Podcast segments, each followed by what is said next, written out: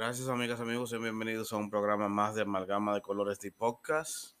Este es su amigo, su hermano, el doctor Junior Medina uh, de Ecoses, en algunos predios interactivos.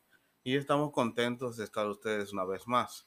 Este segmento es traído a ustedes gracias a Casa Aneris, la de las buenas ofertas, ubicada en la avenida Tiradentes 121, casi esquina Pedro Livio Cedeño.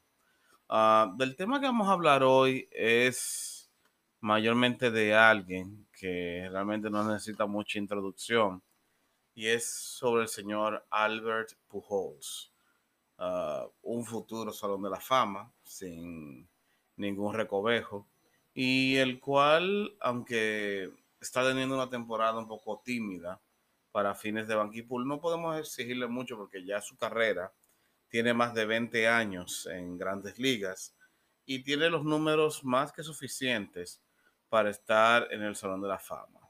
Para empezar, tiene ya más de 600 cuadrangulares, una cosa que lo pone automáticamente en un círculo exclusivo. Tiene casi, si no me equivoco, vamos a confirmarlo ahora, debe de tener ya 2000 hits. Vamos a ver, Albert Pujols, stats. Vamos a ver lo que dice aquí.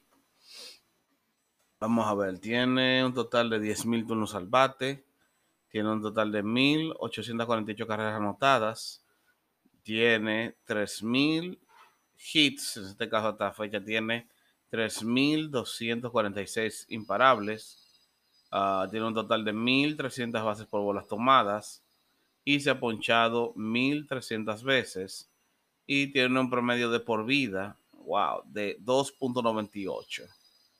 Es decir, que...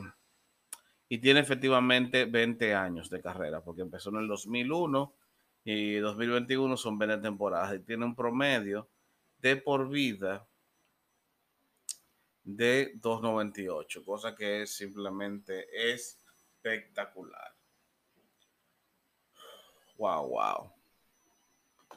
¿Y por qué hablamos de Abel Pujol? Bueno, uh, Hay muchas cosas que debemos hablar de él.